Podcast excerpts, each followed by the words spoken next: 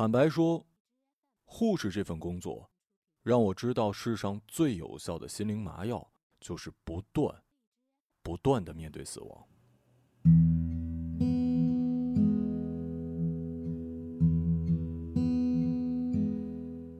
当初选报大学专业的时候，我坐在电脑前，面对林林总总的选项，毫无头绪，不知道自己擅长什么，也不知道什么适合自己。妈妈在身边出主意，说护士怎么样，工作稳定，待遇好，那就选护士吧。就这样，我人生三分之一的轨道就在这短短几分钟被决定下来。起初，包括在大学四年间，我都对未来充满了憧憬。在我看来，我选择的是一份相当伟大的职业，所以学习也相当卖力，甚至比高考时更加用功。大学毕业，我的成绩不错，进入了一家知名的医学院实习，并且顺利转正，每天流转于血液科的各个病房之中。在医院工作的人，如果想长久的干下去，不论什么职业，最好都收起那颗敏感的心。这是三年前一位前辈对我说的经验。然而那时我并不觉得这是什么真知灼见，反倒认为是残忍的表现。嘴上没说，但是心里告诉自己，失去同情心的护士跟刽子手没什么区别。这四年来，我经手的病人不可胜数，也见过各式各样的死状。由于死亡太过常见，我甚至无心思考它究竟是什么。生命系统不可逆转的终止吗？远不止如此。谁知道呢？我几乎没怎么思考过，就像没人会对呼吸来深度思考一样。我并不害怕死亡这个结果，毕竟每天都会见到。我害怕的是我不认识他。就像我每天都会见到同一个人频繁的出现在身边，而我对他一无所知。我相信很多同事也是一样。哪个病人离世或者出院了，对护士而言也只是结束了一个服务对象而已，很快就会有新的人来填补空位，根本就无暇顾及死亡对其造成的影响。而倘若某天待在安静的室内，突然感受到了死亡的淫威，那种恐惧不言而喻。所以，为了自我保护，我更偏向于视若无睹，不把工作时的记忆留到梦里。再渐渐的，死亡景象对我产生的影响都不再新鲜，目睹死亡变成了日常生活中的一个环节。其实至今我都从未自省过先前做出的种种选择，人生进行到了哪一步，就顺其自然的沿着那个方向走下去，不会考虑太多，更没考虑过升职或者结婚的事儿。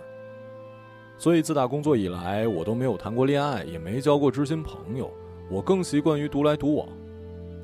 起码从表面上来看，我可以把自己照顾得很好，无需依赖任何人。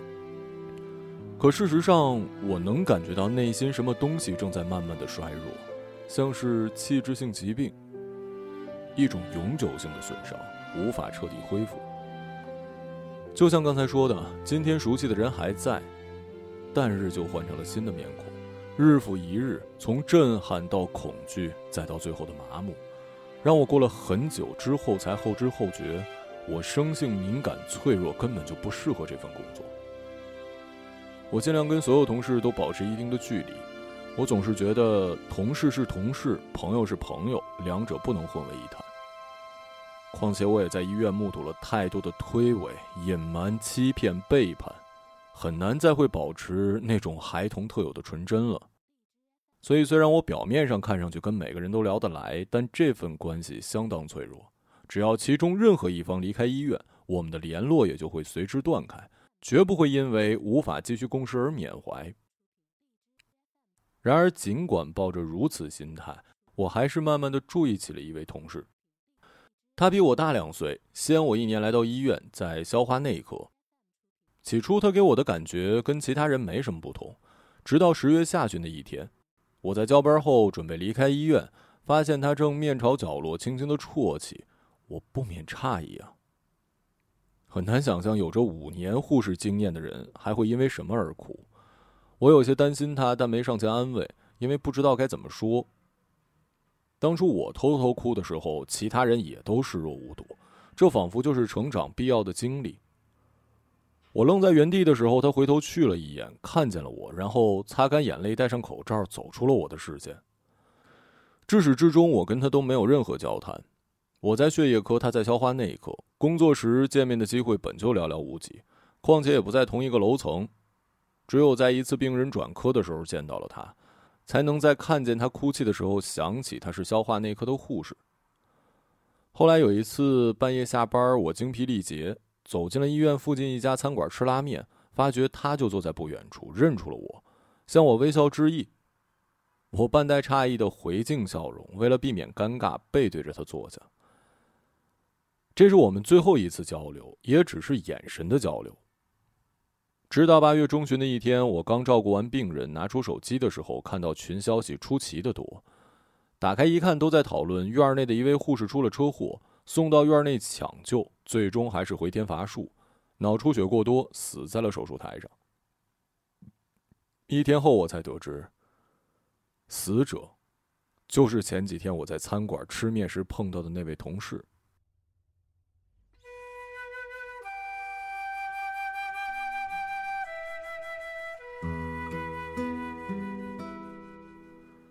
车祸当天，他正跟另一位朋友走在人行道。据那位目击者说，死者好像心情不好，不爱讲话，走路只低头看自己脚尖，结果被什么绊倒，摔倒在马路上。而不幸的是，马路后刚有一辆出租车提速超车，谁也没反应过来，司机也没反应过来，我也没反应过来，他也没反应过来，最后就那么撞了。我第一时间过去抢救，但但但还是没用。我虽然不在现场，但这却是我实习期以来再次嗅到死亡带来的恐惧。虽然并不严重，我也司空见惯，可它还是特别顽固，徘徊在我身边不肯离去，以致每晚辗转难眠的时候，总让我回想起他在角落哭泣的模样和在餐馆向我微笑时的面容。没过几天，我意识到我不能再继续下去了，否则迟早会被死亡沉重的铅块砸得粉身碎骨。同一时期，我所负责的病房住进了一个男孩，八岁，急性的白血病。下级医院多方会诊之后，请求转入我属的血液科治疗。病程上写的初次发病时间是在入院的一个月前。吃午饭的时候，男孩突然昏迷不醒，急忙送去医院。后来经他的家属回忆说，更早以前就频繁发高烧、头疼，偶尔还流鼻血，但没有引起重视。同样的症状在入院前发生了四次。男孩是我目前所负责的病人中最严重的一个，我于是想着，等男孩出院，我也一同离开吧，辞掉工作，让紧绷四年的心弦稍微放松一下。因此，我抱着此种决心，我也对男孩更加用心。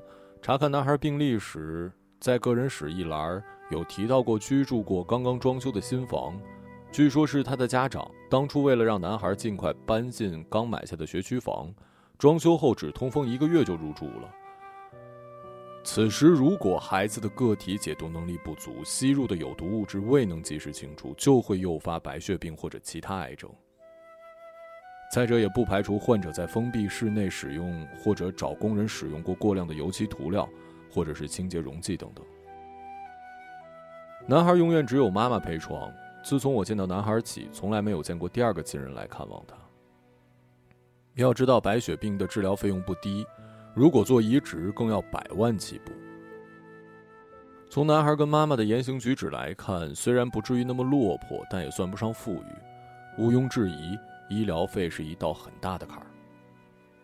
最让我头疼的一类人，大多也出于这个群体，对医护方面知之甚少，遇到事情又偏偏强词夺理。经常会引起所谓的医闹。然而，这对母子却相当懂事。这么说可能有点难听吧，但几乎是我们的黑话。懂事儿即听从医嘱，不会瞎闹，不会到处责怪。相对的，不懂事儿的人，我们也不会直接这么形容，而是说他们不太懂这方面。即便被人听到了，也不会多想。同事也都心领神会，留个心眼儿。在人流熙攘的医院里。母子俩却显得相当的安静，即便是说话交谈也很小声，尽量不让第三个人听到。就连告诉阿姨她孩子的病情已相当严重，且好转的机会不大，阿姨也只是默默的点头，憋在心里，没有多说什么。笔试是在走廊，阿姨找我单独谈话，问孩子的病情。我回答她，医院规定护士不可以说病情，只能由主治医生来说。他听后大概是想起了主治医生说的话，捂住嘴，眼眶溢出了泪珠，肩脚发抖，气声可闻。我虽然没说，但我心里清楚，男孩能活过三个月，那都是很幸运了。像所有的病人一样，男孩先去一系列检查，等检查结果出来，确认符合化疗条件，开始化疗。几天之后，我来接班，拿到了静脉配置中心送来的化疗药，整理好药物，走进病房，告诉阿姨准备吊瓶注射化疗药了。阿姨点头应允，像往常一样坐在床边的板凳。问我是否可以跟他说话，我说当然可以啦。男孩半躺在床头，脸色苍白，依然发着低烧。见我手上拿着支流针管，眼神流露出一丝害怕。可能会有点疼，忍一下就好了啊。他试图用扭动身体来反抗，来争取一些自主选择的权利。阿姨很快握住他的手，别乱动，一会儿就好了啊。我会。怎么样啊？别害怕啊！你呀，可能会去另一个地方。那个地方可神奇了。男孩眨着眼问：“什么地方？”阿姨拿出手机，在屏幕上点了几下，然后将手机横放在男孩面前。屏幕是一段关于宇宙的视频。这个世界很大很大，不只有地球。你看，这是地球，我们在的地方。这里呢是太阳，这是月亮，这些星球加起来就是太阳系。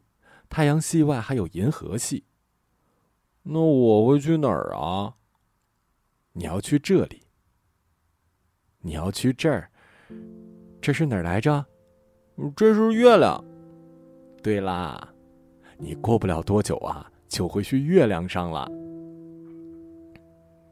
我回头看向阿姨，见她脸上挤出笑，嘴角还有一些颤抖。男孩瞪大眼睛望着手机屏幕，就是挂在天上那个圆圆的月亮吗？是啊。月亮怎么神奇了？因为那是超人居住的地方啊。我们能平安活着，多亏月亮上有超人在保护我们呐。男孩透过窗户望向夜空，目光一无所获。我没看到月亮啊。他在天的另一边呢，这儿看不到，而且超人呐都住在月亮的背面，不会让人轻易发现的。我也会变成超人吗？当然啦！哎，你知道这是哪儿吗？医院啊！阿姨露出笑，但我知道那笑容有多苦涩。嘘，我们只是对外说是医院，其实啊，这是把你打造成超人的地方。我调整吊瓶，已经准备就绪，用眼神要阿姨示意，让男孩伸出胳膊。他心领神会，问男孩有没有信心坚持下去变成超人。男孩撅起下唇，沉思了良久，抬头说：“嗯，有。那就先让护士姐姐帮你打一针，只要忍住了，就会慢慢变得非常强壮。那我会飞吗？会呀，但你要坚持下去。嗯，好。”说着，男孩主动撸起袖子向我伸出手臂。打针期间，男孩仍会不时的因为害怕而肌肉痉挛，但我能感受到他在尽可能的压抑那份恐惧。接上化疗药后，我叮嘱千万不要乱动针头跟输液管。随后问男孩今天有没有哪里不舒服，他伸手捂着肚子跟额头，说脑袋很晕，肚子也疼，身上没力气。说完，他像是突然想起什么，对他妈妈说。对了，妈妈，我为什么会生病啊？我好难受啊！阿姨揉了一下眼睑的赘肉，是为了帮助你变成超人呀。要生病才能变成超人吗？就像刚才说的医院一样，我们对其他人说是医院，但这其实是一个秘密基地。那生病也是一样啊，对外人说是生病。其实是为了让你强壮。过几个月，姐姐会带你躺到一张床，然后你美美的睡上一觉。等你醒来之后啊，就会变成超人啦。到时候你就可以保护妈妈啦。喏，问问姐姐，妈妈说的对不对呀？说罢，阿姨和男孩一起看向我，两人的目光里，一人充满期待，一人充满疲倦。我有些不知所措，但还是蹲在床边，摸着男孩的肩，顺着阿姨的话说下去，告诉他：“既然妈妈已经把秘密告诉你了，我们也不再隐瞒了。”然后我将自己描述成秘密基地的神秘人，准备发掘一批具有变成超人潜力的孩子来保护地球，并推荐给他几部动画片儿。说里面的超人都是经过真实改编的，而那些离开医院的孩子呢，也都因为无法坚持而选择放弃了。为了避免他害怕打针，我又告诉他，药瓶里的蓝色药水是用来激发超能力的，红色药水呢是来提高寿命的，透明的药水能让人有飞行的能力，但这些超能力都需要坚持到最后一个疗程才能起效。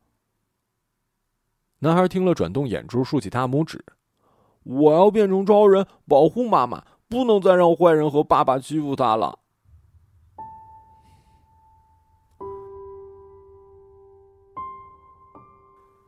听他说出这句话，我一时滞住。我没有直接看向阿姨，但从余光中可以看到她低垂头，然后伸出胳膊轻轻抱住男孩，脸上流露出悲婉的忧思神情。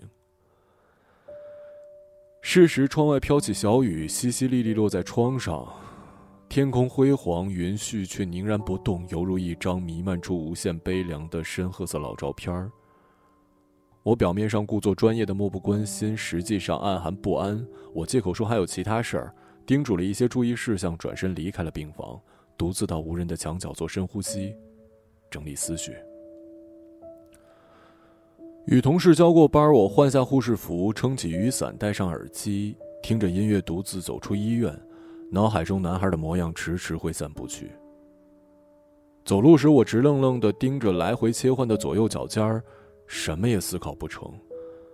走到人行道的拐角处，我的脚突然踩在了挖坑，扭到了脚踝，身体失去重心，不觉向马路扑去。我下意识地往身后看，视线中央有一辆相当庞大的吉普车正鸣笛向我驶来，然后我无法控制身体。紧闭眼睛，咬紧牙关，向车的前方摔了过去。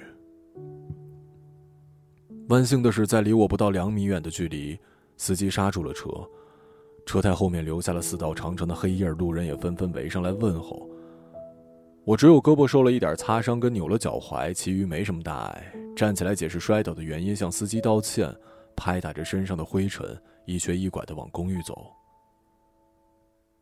然而，当我拐过街角，彻底离开现场的一刹那，身体突然打了一阵寒战，倒不是恐惧，更像是那场景仿佛曾在我身上发生过，但无论如何都想不起来。最终浮现在脑际的，是那位因为车祸而死的同事。街边一片小商铺，店面不大，大多数店家会选择把小商品摆在门口。我随意走进一家，打算买个冰袋回家冷敷。付款的时候，我看到门边的简易木柜上摆着大大小小的玩具，突然想起男孩跟阿姨讲的故事，于是想着顺手买个玩具送给男孩好了。这还是我做护士以来第一次为病人买东西，大概是他们让我觉得，在这不安定的日子里，自己尚且还具备感受真切情感的能力吧。在他们身上永远留有一种纯真，即便面对厄运，也始终保持优雅姿态。我选了一个超人玩具，成年男人手掌大小，关节可以活动，衣服的颜色鲜艳，背后还有披风。数日男孩看到玩具，喜悦之情溢于言表，抱在胸前，笑嘻嘻的对我道谢。看他喜欢我，便接着告诉他，等他长大变成超人后，也会穿上这身衣服。到时候，所有人都知道你妈妈有个超人儿子了。然而，他的注意力全然放在了化疗和疾病所带来的痛苦上。虽然我的身份是护士，早就司空见惯，但面对这个男孩，看到他脸色憔悴，枕头上沾满头发，口腔出现了溃烂，吃饭也毫无胃口，只想呕吐时，心底还是一阵绞痛。他的身体虚弱不如常人，每每两天就得抽一次血，还要定期的做骨髓的穿刺。每次拿到结果，我都不知道该如何对他妈妈坦白。即便如此，每当我走进病房，男孩永远在拿着超人玩具，就算是睡觉也会搂在怀里。有时候，倘若他身体稍微舒适一些，就会站在窗前，举起玩具，眼睛死死盯住悬在天际的弯月。脑袋一旦想到了什么关于超人的问题，就会立刻回头问妈妈。妈妈答不出，就由我来解围。半夜，我回到公寓，洗漱完毕，躺到床上，关闭床头灯，看着月亮将沙漫般的白光覆盖在家具上，逐渐进入了似梦非梦的迷蒙状态。如果那不是幻觉的话，那就必定是梦境了。在梦境中，我走在日常下班回公寓的道路上，眼睛凝视着下方一点。在某一时刻，我扭了脚，身体向外歪，跌倒在马路。迎面而来的吉普车从我身上呼啸而过，我拼命地挣扎呼救，想要伸手抓住一切有实质性的东西，却无能为力。霎时，我从梦中惊醒，大口呼吸。心神恍惚，久久不能平息，而周遭依旧是我的卧室，只是空气中开始弥漫出多雾而寒冷的极地特有的冰凉感。同样的噩梦已经出现七八次了，睡眠不足继而影响到了工作。用同事的话说，我变得像是在梦游，走路时感觉随时会摔倒。护士长也察觉到我的异常，委婉的建议我在家休息几天，工作由其他同事接替吧。他的言外之意是怕我酿成大错，无法收场。可是当我真的请假待在公寓，状态不但没有好转，反而变本加厉，一度让我心生明天就去辞职的想法。尽管我不愿意承认，但却是我真实的想法。恐怕在男孩出院之前，我会先于他离开医院。我给接班同事发去短信，拜托他每天把男孩的情况转述给我。我写好了辞职报告。拿在手上，详加研究，来来回回改了好多次，怎么看都不是滋味儿。我不知道辞掉工作对我意味着什么，一如当初不知道选择护士对我意味着什么。为了拯救别人，或者为了稳定的工作，我不知道。晚上，同事发来回复说，今天给男孩做了骨髓穿刺，他很勇敢，成年人都疼得要命，他却一声都不吭。蜷缩成一团，闭着眼睛默默流泪。问他能不能忍，他也不讲话，只是点头。直到看到妈妈后，才忍不住哭了出来。哭完，他让妈妈放心，他会变成超人保护他的。他总是抱着一个玩具，走到哪儿都拿着。同事这么写着。我不再回复，深呼吸，平复心情，打开手机日历，才发现已经迎来了十二月。雪花在周末被寒风从天上吹落，天边的一部分云层裂开，日光从缝隙中钻出来，洒向大地。路边的积雪蓦然闪烁，光辉一片，晶莹透亮。下午，护士长发来信息，说明天就要回来上班了，提醒我不要忘记。最后，他问我状态如何，是否做好了继续工作的准备。我在对话框里写了不少字，删删减减，再加上几句客套话，费了半天劲才让他明白我是想辞职。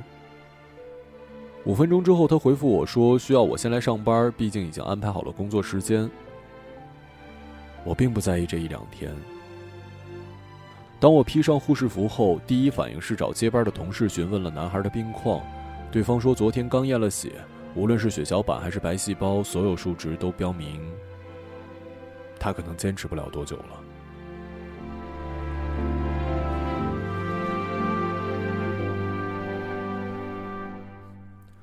听了这话，我急步走去病房。听了这话，我急步走去病房。刚打开门，就看到男孩正趴在床沿儿，伸头往洗手盆里呕吐。他妈妈在一旁轻拍他的背。听到有人进门，抬头望向我，眼睛红肿。巩膜布满了血丝，脸上每块肌肉都因为过度疲惫而呈现出下垂的状态。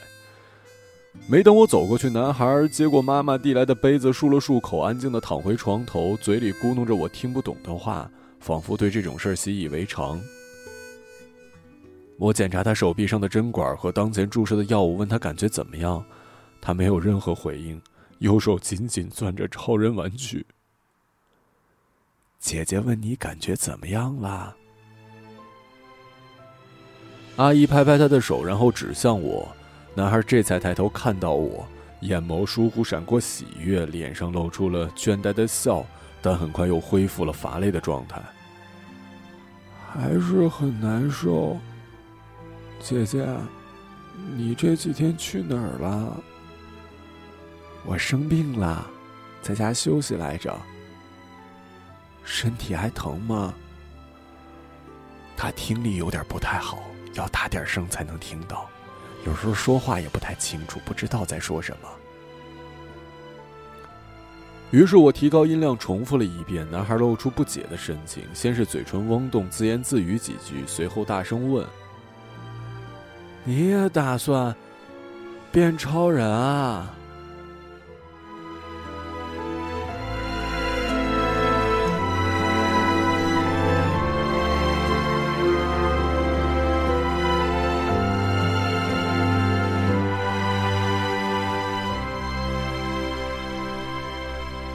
不知道为什么，这句话戳动了我心坎最深的地方，反馈而来的感触涌上鼻尖，变为了阵阵酸楚。我想着，倘若把事情告诉男孩，想必他会对我相当失望。照料过男孩，我向阿姨询问他的意向，是否准备做移植。我知道，现在没有必要再说什么善意的谎言，于是把最坏但是也最大概率出现的情况告诉了他。不管怎么样。都得治啊！房子都卖了，还有什么好在乎的呀？聊了差不多十分钟，他要回病房陪男孩去厕所，我便去找护士长商量辞职的事儿，找他签字。因为不太了解辞职的程序，不知道相当麻烦。护士长签字之后，前后还要陆续找科室主任跟人事部签字，而他们又不一定有时间。我去找科室主任的时候，他正在忙，回答说明天。况且护士长还没有来得及排班我也不在意这一天，也就同意了。回到岗位，照顾包括男孩在内的几个病人。下班之后，我走在青霭中，想着去吃点东西，于是顺势走进了一家面馆。落座之后，才反应过来，这是曾与死去同事见面的地方。站在门口，脑海中依稀还会浮现出他对我微笑的画面。说实话，近期我很崩溃。是一种因为长期疲惫而导致的心灵慢慢瓦解的崩溃。崩溃持续到第二天，走进医院也没能消除。准备去病房跟晚班的护士交班时，发现医生正推着病床出门，床上躺着男孩。我急忙找同事问怎么回事他说要送到手术室，还说今天凌晨六点给男孩量体温，发现发了高烧，三十九度半，之后开始头痛呕吐，脸上出现极为痛苦的表情，最终陷入了昏迷。我走进病房，看着理应有男孩身影的空床位，地上尽是呕吐物，角落还有熟悉的超人玩具。我捡起来反复观察，总觉得它不是生命，却代表着生命。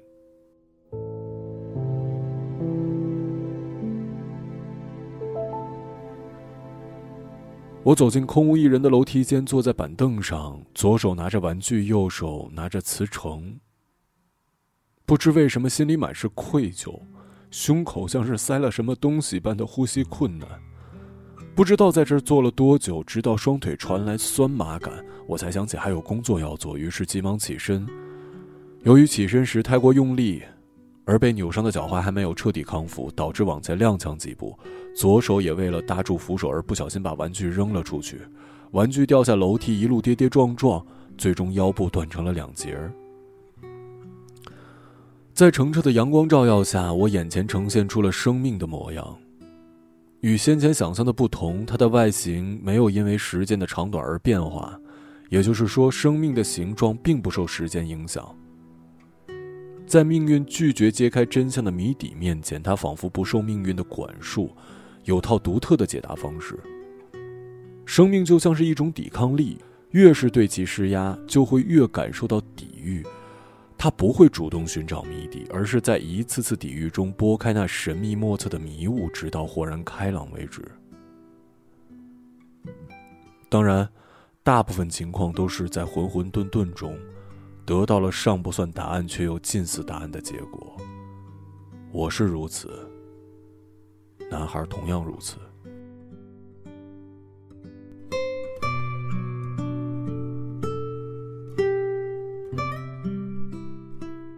我望着红霞依然的暮色，此刻落日已经坠下天际，只剩下了一角悬空。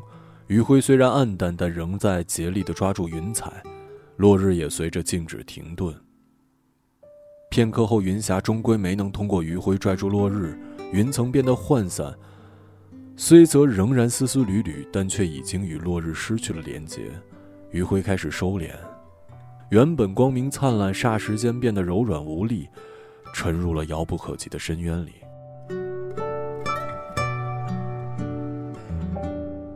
事实，阵风以不可抵挡之势侵袭天空，发出了凄切的哀鸣，吹动云翳遮住医院。即便如此，天的另一边，原本与落日维持着某种平衡的明月，也因落日的下降而徐徐升起，丝毫不受强风影响。以其清淡而又温柔的光芒照耀世间。随着明月冉冉升起，被风撕裂的云絮又聚合到一起。月光折射到云朵的褶皱里，让时间看上去仿佛变慢了许多。然而，时间并不代表什么。它们，落日、明月、云朵，全然不被时间控制。它们远在时间之上，有着时间之外的独特意义。不久后，一颗流星由东向西划过天空，因为云的遮挡而隐去了身影。少顷又以更强劲的姿态赫然出现，直到在即将消逝之际，如解体般突然一分为二，以崭新的轨道飞出视野。梦境中，我在一座白色的建筑前驻足，伸手敲响大门，门应声而开，光涌入其中，照亮了男孩的脸颊。他身穿超人衣服。伸手，将护士服向我递来。愿为险而战，跌入灰暗，坠入深渊，沾满泥土的脸，没有神的光环，握紧手中的平凡，此心此个朗读者，马晓成。有一天，也许会走远，也许还能再相见。